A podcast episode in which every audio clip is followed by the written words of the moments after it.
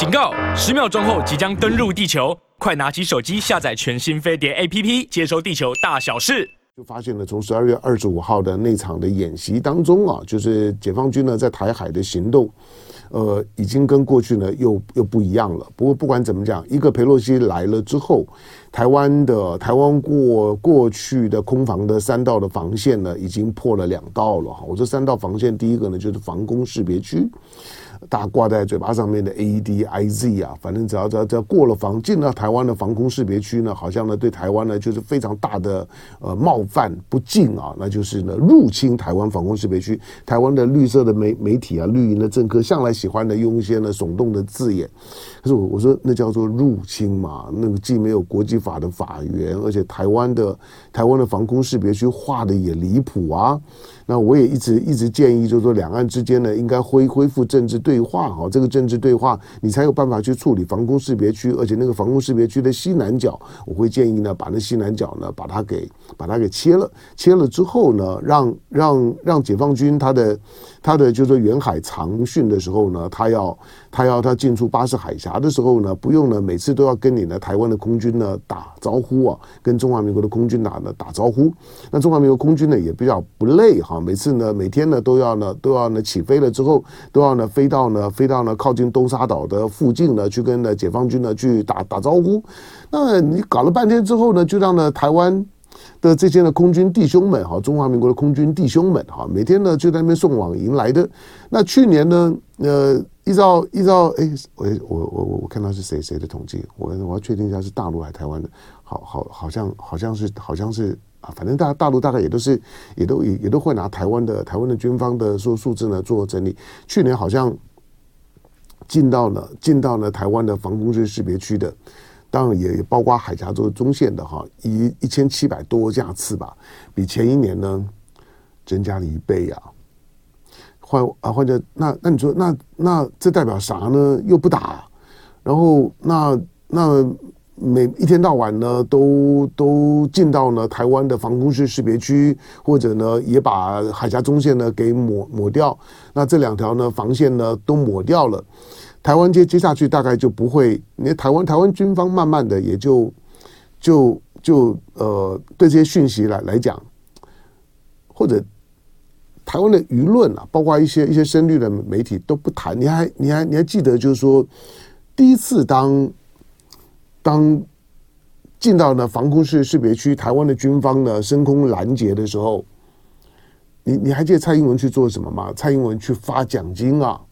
蔡英文去去去肯定啊，那中华民国的空军啊，他他他不会叫中华民国。好，那民民民民进党执执政的时候，我们就满满足一下民民进党，满足一下蔡英文。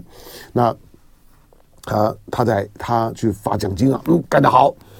那个时候我记得吧，我在我在我在在在少康上少康在警室，我我记得呃。赵赵少康呢也特别提到过，就是说，如果如果像这样，你就要去发奖金，只是防空识别区，你就要去发奖金，那你以后发不完，发不完的意思啊，这就是就是呢，解放军呢，空军呢，他一定不会去鸟你的防空识别区的那个没有道理。那海峡中线还有点有一点道理，但是海峡中线基本上面也必须要建立在双方面的相互尊重的基础下面。你回头回头回头想啊，就是说民民民进党带着台湾呢，过了过了非常荒谬的三十年。那在在过去呢，对于对于对九二九二国共识啦，对于呢台湾台湾台湾的回到呢呃日内瓦那做呢 WTO 的观察员啊，民呃的的 WHO 的观察员，民讲就凑，然后然后追到呢追到日日内瓦去闹，然后呢去骂那个时候是叶金川吧，去去反正呢就是就想想办法呢去闹去去闹场，那个时候的闹场的那些的嘴脸，那那些的年轻人现在大概也都已经是中中中年人了。好，那闹那个时候哇，每个人呢都被都被捧得像是英呃英雄一样，那你在闹嘛？我我的我的说有的时候呢，政治现实，大大家都必须要把你的把你的刀啊、枪啊、棍啊稍微收起来一下，大家才好谈事情。那你一定要呢拿拿着拿拿着刀枪棍棍棒啊，然后用很高的分贝呢去谈事情，那大家呢就什么都不用谈了，那你就闹吧。那你你你现在看到的情况就是，当你让裴洛西落落地，而且很很爽的那种感觉的时候，我让你爽一天。我说从从解放军的角度没没关系，你你觉得你赢了是吧？那爽一天，爽一天之后，台湾要付出的代代价那多了。就是我不知道咱们的咱们的咱们的空空军的弟兄们呢是咋想的，我不知道了。我也在这方面我没有我我没有问过那现役的人士，不过那个铁铁定苦不堪言了，就觉得烦都烦烦死了。你现在呢，不只是不只是防空是识别区，你连你连你连每每天的每天的这个周围的这个军就军事动态呢，你发了都都都没有人理。那现在呢，甚至于呢。突穿海峡中线的，如果一天来来来个来个三架五架，也没有人理。就是你你你看晚上的谈话性节目新闻就就知道了嘛。就是说呢，这么多的深绿媒媒体，因为因为十个十个十个频道十呃前后呢十一个十一个频道十一个十一个频道里面起码十个深绿浅绿或者偏绿的频道里面，根本连这种事情呢都不谈了。就是已经没有那种的爽劲儿了，没有呢去去挑逗两岸关系的那种的爽劲儿，讲话呢都大量的重复了，就是新闻的疲劳感，这跟你在谈俄乌战争是一样的。那台湾的这种的新闻的疲劳感，呃，当疲劳的时候呢，解解放军呢也带回去，啊，那没意思啊。就是当你都不谈的时候，那我也不来劲儿，好吧？那那那那就再再再努力的呢，让台湾的媒体呢再嗨一下。那所以呢，在年年节年节前后的时候呢，哎，就就嗨了。其实其实十二月二十五号的时候的那架彩虹四的无人机呢，我我我觉得如果在当时，因为因为我看的一些的资料里面，当时看不出来，但是后来呢，再看到呢更更详细的航机图之后，我说天哪，已经都到了北台湾了，到了北台湾就是就是呢。台北北台湾的这个正正正上方的位置啊，拐个弯了之后呢，那跟裴洛西一样的，就可以到了松山机场了。好，那但是没没没有人注意到这件事情，或者是刻意呢被被淡化。但是不用不用我我我讲，我本来准备想要好好谈谈这事，结果呢，到了跨年夜的时候，解放军的军军机呢大批次的。最最早歼十、歼十一、歼歼十六各四架呢，就直接过了海峡中的中线，一个呢往往台北靠近，一个往桃园靠近，一个往新竹靠近。那海峡中线，你不要谈海峡中线，它都已经过过中线过很远了，都已经到了呢台湾的台湾的台湾的禁航区的上头了，还没有到临街区，但是已经进到禁航区里里面了。其实禁航区呢都已经破防了，所以当天的新闻终于哈，我又又又又看到了媒体呢，终于又去堵麦了堵。王定宇啊，或者是会或者当当天晚上，终于，那那这么多的这些呢绿色的媒体，终于哎又又稍微可以嗨着讲起来就有点气了，那个那个那个气呢讲起来就说哇这个呢这个解解放军呢太嚣张了哈，又又又进到了我们禁禁防区，可是我我没有我我当然不可能每每一台看，大家大家知道我不看看看电视的，我顶多事后呢去针对呢主题呢稍微的瞄一下，我倒是没有没有没有看到有人说呢再进来就打。我我我倒是没听过哈。其实理论上来讲，既然你划了禁航区啊，那都已经快靠近台湾的临街区，临呃临街区二十四海里啊，就就是从你站在海海边，你往外头走二十四海里，二十四海里就三三三十几公里啊，大概四四四呃四十四十多公里。二十四海里呢，大概就就是四十多多公里，四十多多公里有多远？四十多公里就你从台北开开车，从从基隆基隆开车，还没到还没到桃园啊，大大概就到，哦，有的差差不多就到到桃园，就这样的距离而已啊。那解放军都已经到这里了，我我倒是没有，我觉得立法院这个时候如果。邱国正部长再来的时候，我觉得邱国正部长有需要针对针对跨年的那一天，解放军的显示的航机图，而且大大批次的，有没有挂弹我不知道，因为我我我没看到飞机啊。那已经到了距离台湾这么近的地方，但台湾大部分的人啊，台湾人。你你真的没看到地雷，没没看到炸炸弹落地啊，没有没有没有看没有听到防空警报，大家都还没啥感觉啊。那你看到昨昨天的台股也都还涨嘛，就是就大家皮皮。好，可是有有需要去说明一下，如果如果再靠近的时候，因为因为从它还是有一些新闻的 tempo，我我我刚刚讲的，你不要觉得我开玩笑啊，我我说当新闻的疲劳感出现的时候，那从解放军的角度来讲，它的试探跟挤压呢，就会就会更深入。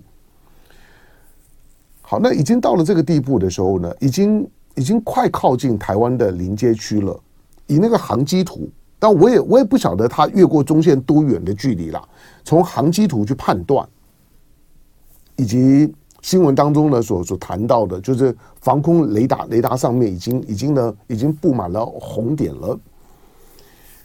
那如果已经到了这个阶段的时候，那就有必要说明，就是那禁航区你要怎么处置？在过去军方这方面公开的表达没有哈，就是应该要说明一下，包括蔡英文。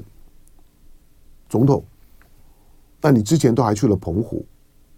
那去又去看了幺四六舰呃舰队，好，但是他这次来已经不不是澎湖，因为因为澎湖偏南了，澎湖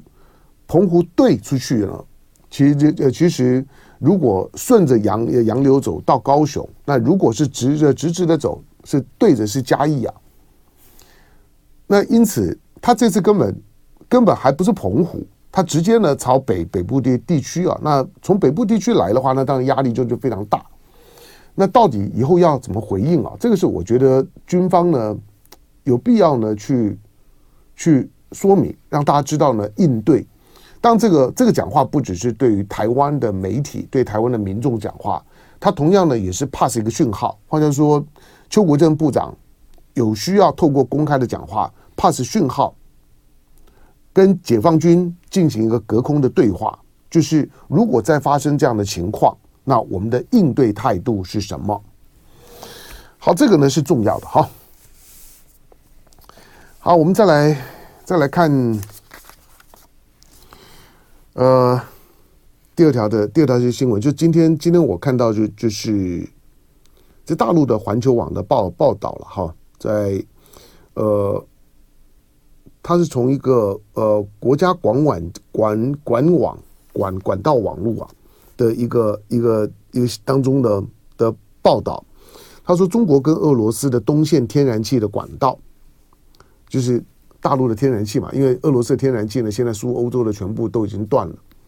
那北溪二号一号连乌克兰的那个路上的管线都已经断了，所以天然呃俄罗斯天然气现在已经完全的送不到欧洲了。那英国呢也很骄傲的说呢，从今年一月一号开始，我再也不用俄罗斯的天然气，俄罗斯的天然气臭，我不要用。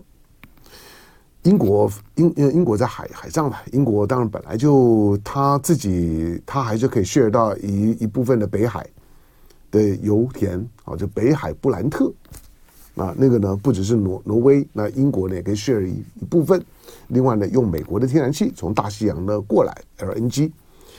好，但是。当北溪一号被要被炸的时候，你要你要你你要记得一个，我之前讲的就是，如果台海发生战争，会去炸台积电的一定是美国，不会是解放军。那今天炸北溪，明天炸台积，北溪一号、二号是谁炸的？你难道你难道炸到现在都还会蠢到说那个是俄罗斯炸炸的，或者或者或者是？或者是谁？当然说乌克兰有有这样的本事吗？当然有，看看看谁在背后呢怂恿他帮忙他就可以了。那在台湾的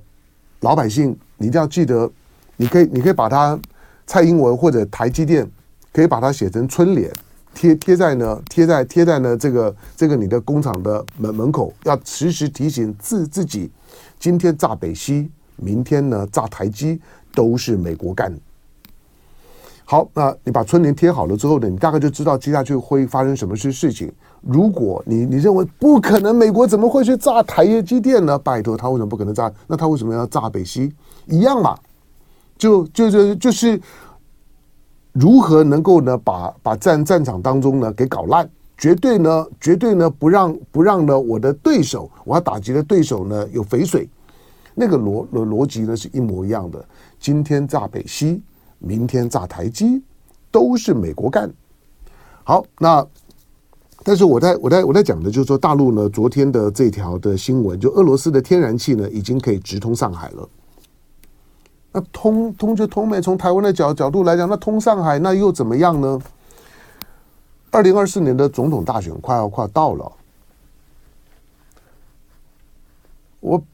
我摆在我我摆在心里面，我我其实已经已经想好一阵子了，就是你想金门跟厦门现在都通水，小小三通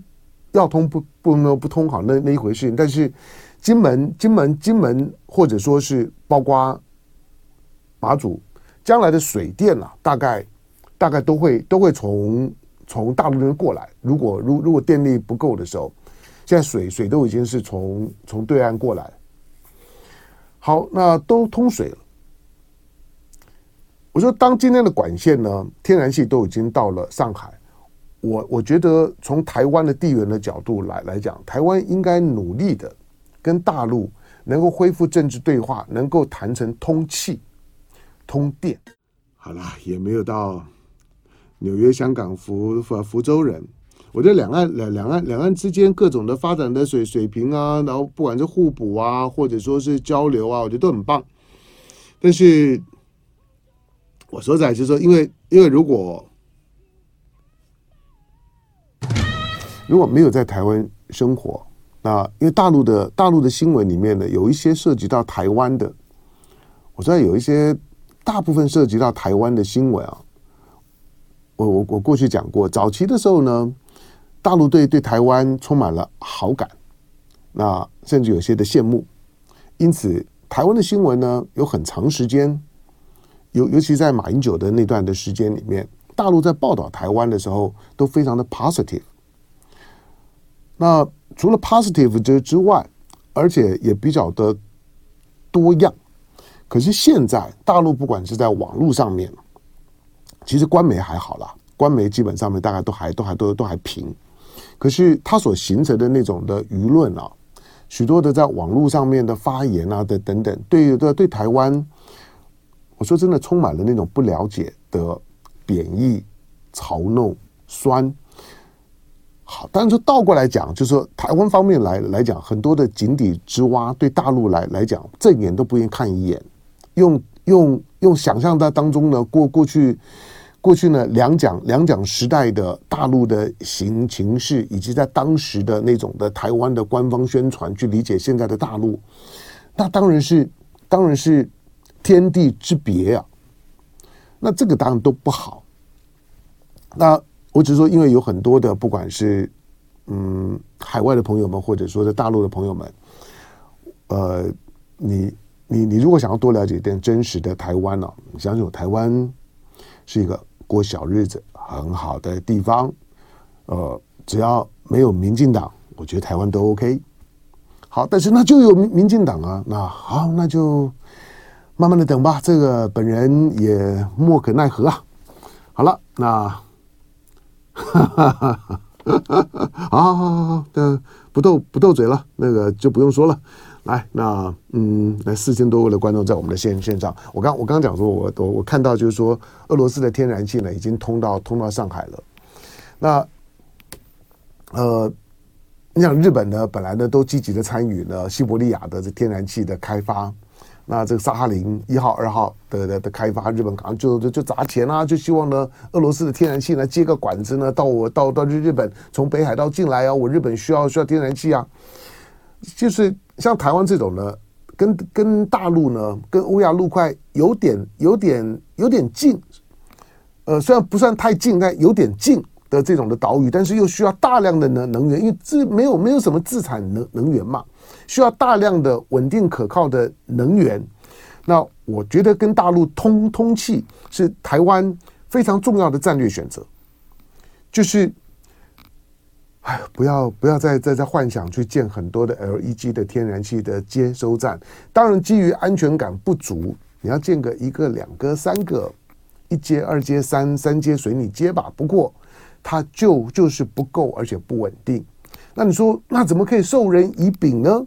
其实德国的思维是没有错的，就是我如果不能够跟俄罗斯好好相处，那我永远不可能过好日子。欧洲不会有稳定、平安、幸福的好日子。所以德国的战略在梅克尔时期的态度，我认为一直是对的，而且是非常对的。就就是要让俄罗斯觉得我有依赖你的地方，什么事情我们用用用谈的，那不要用热兵器，不要动刀动枪的。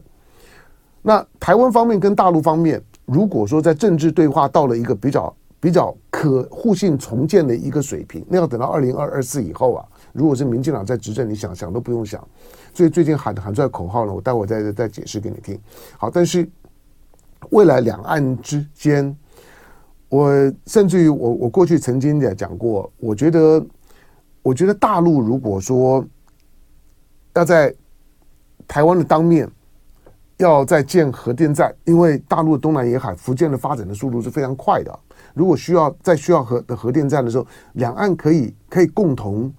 共同在大陆的对岸一起出钱，一起在大陆就是在福建这个地方呢建核电站。我建议核电站就跟当年的大亚湾一样嘛，香港的电波不就这样来来的吗？那个呢，那个那个是一九一九一九八零年代的事儿，连九级都还没到呢。香港人家就已经就已经投投资大亚湾的电厂，中国大陆的第一座的民营的核的核电站了，就在大大亚湾了。大亚湾我去过啊。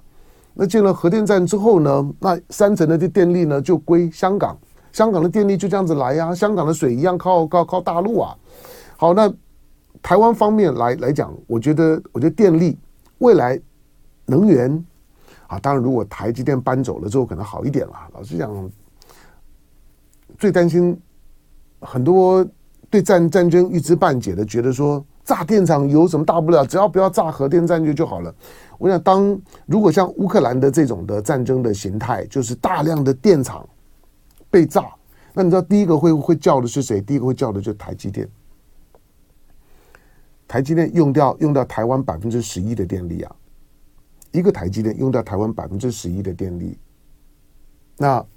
在可停电力的排呃排名里面来讲，如果如果台湾也像发生像乌克兰一样，那些的电电厂都被都被炸，不要炸核电站，因为核核电站民民进党自自己就巴不得想想把它炸了。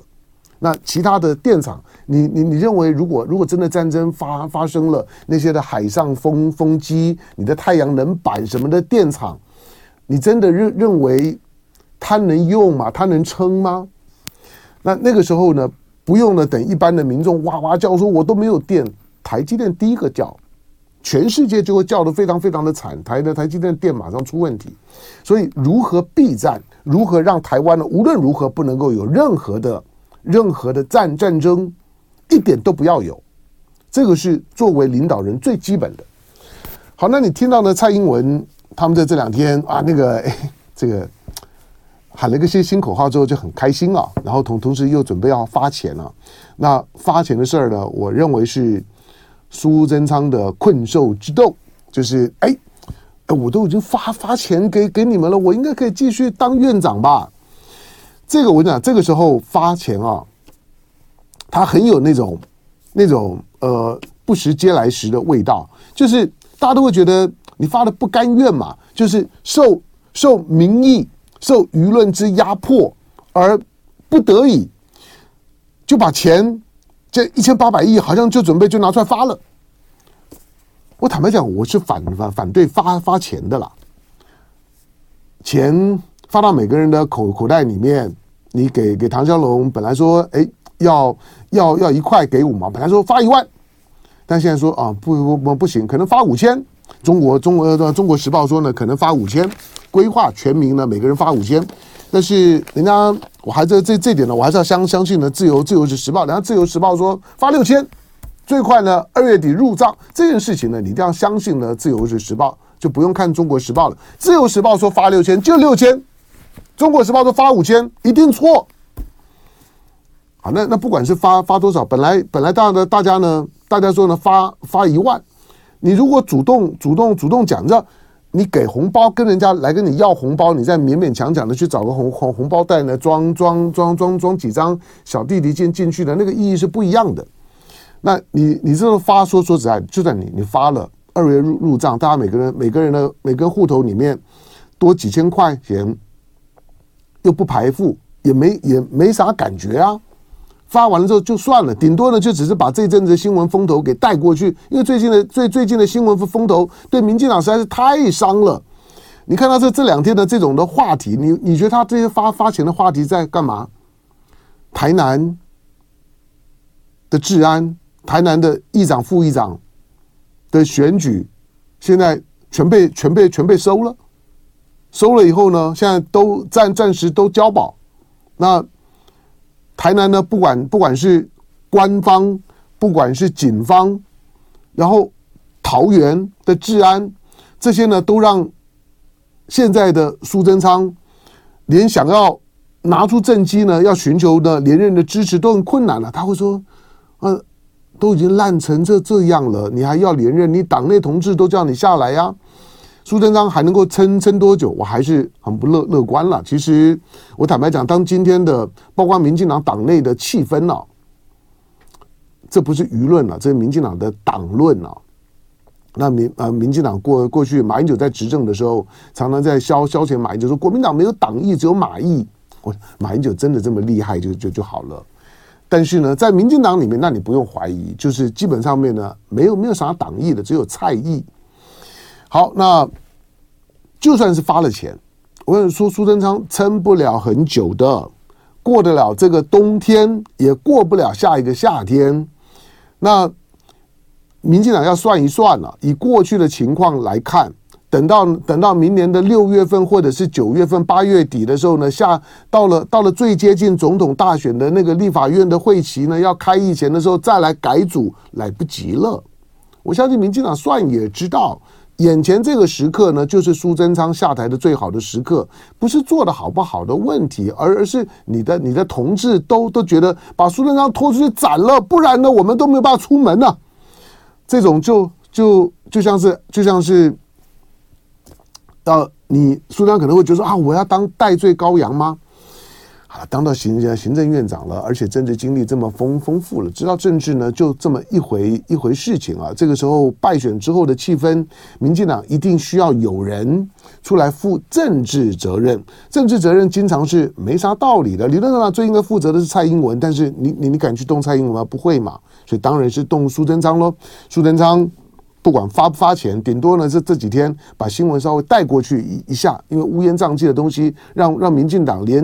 我刚刚说这些深绿色的大苹果、三明治，这些深绿色的这些这些这些电视台，连晚上的谈话性节目题目都不好做啊，大家话都不好讲，那要骂也不能骂。好，所以呢，赶赶快换一换之后呢，气象一呃一新，那这些民民进党政治人物才会觉得啊，我们呢重新整整队出出发，我们呢往这二零二四年呢要出发。好，那这两天呢喊喊出来口号，哎，就是把“抗中保台”呢这四个字呢稍微修改一下，“抗中”两两个字，我我说了用一张的贴贴纸，因为那个那个匾额很大。那个匾额呢，挂在挂在厅堂上上上面，每个每个民民进党的政治人物的客厅里面，应该应该都都挂挂着匾额“抗中保台”。如果没有没有挂这块匾的，其人必不忠啊。那家里面，但是这“抗中保台”，可现在口号口号改了，那个那个匾额拆了也也不对，那就那那就呢用一张用一张呢白白白纸呢再上去，那改一下，现在呢叫做“和平保台”。那你说抗中保台改成和和平保台，那个调子稍微缓和了一点点。那大家看也知道，就是换汤不换药。但是民民进党的朋友可能可能不太会意识到，就是说，那你觉得从一个非民进党或者从大陆的角度看到“和平保台”这四个字的时候，是什么感觉？当然，你明天可能会说，我我我喊和平保台，我根本不 care 习习近平怎么想，我根本不 care 大陆怎么想，那我就只是呢要对台湾内部骗骗选票，让让让我们二零二四年的时候不会呢又输得惨兮兮的，我顶多就要达到这个目的就就好了，其他并不重要。你你你想，大陆，我们稍微对照一下，比如说宋涛，那前天的。讲讲话，宋涛在讲和平统一啊，和平统一跟和和平保保保台，它不就是一个一个一个一个对一个对照组吗？他们大家从大陆角度来讲，我在喊和统，你在你在喊你在喊的，民进党喊的是和独，废话没我我如果可以和平独的的独立，我当然和平独立啊，那个喊的跟没有喊一样。民进党最核心的信念就是这四个字，就是和平独立。可是那为什么要喊抗中保台呢？一方面抗中就觉得很过瘾，就有气有 action，政治的口号一定要有 action。和平保保台是没啥没啥没没啥劲儿呢，你知道吗？就是就是他没有 action，你要有 action，就我没有我没有抗，我没有那种呢。觉得觉得要跟谁跟谁跟谁拼了那种的感觉，所以和平保台听起来就软软软的，而且和平保台那个台是啥？每个人都知道的是和平保台独啊，就是我又要和平又要要保保台独，那那不是保台湾呐？我觉得台湾的台湾的老老百姓大概你起码要要看得懂吧。和平保台是和平保保台独，我要和平，但是我要要要要台独，和平跟台独最好能够并并存。但重点是政治现实上面会吗？就是当你蔡英文政府不要说九二共识啊，你连两岸一家亲啊，你都讲不出来，那你还能怎么样呢？你还你还你还真的真的觉得元旦讲讲话，然后那叫做软调子，然后呢双方面呢就就可以。就就就就就可以呃尽释前前嫌，然后呢寒冬已已过，然后呢等着春暖花开，没有任何的可能。就是对民进党来讲，重点不在抗中保台，而是两岸一家亲，九二共识。你说九二共识是国民党的口号，好吧，我也不勉强你。那柯文哲的两岸一一家亲，你把柯文哲斗成这个样子，蔡英文或者民进党里面有人喊得出来吗？没有，我想喊出来的都会死。以民进党这个这个党跟他的支持者的结构来来讲，谁喊谁先死，不会有有人喊的，里面的反反弹的声音一定很大的，所以不可能。那你的和平保台，眼前是。丢出来试一下水水温了，我也我感觉哎，好像很多的民民进党政治人物，哎呀，觉得啊这个压压力少多了。不会啊，怎么怎么会有压压力？从从二零一八年之后，其实就开始抗抗中保台，抗到现在啊。尤尤尤其是八百一十七万票醍醐灌顶了之后，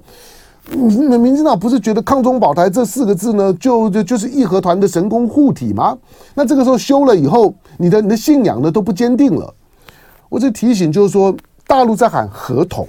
你在喊和独，那个没有差别的。他喊和和统，如果你不相信他的和统，那你要他相信你的和独吗？怎么可能？和和平的钥匙已经不在台湾的手上了。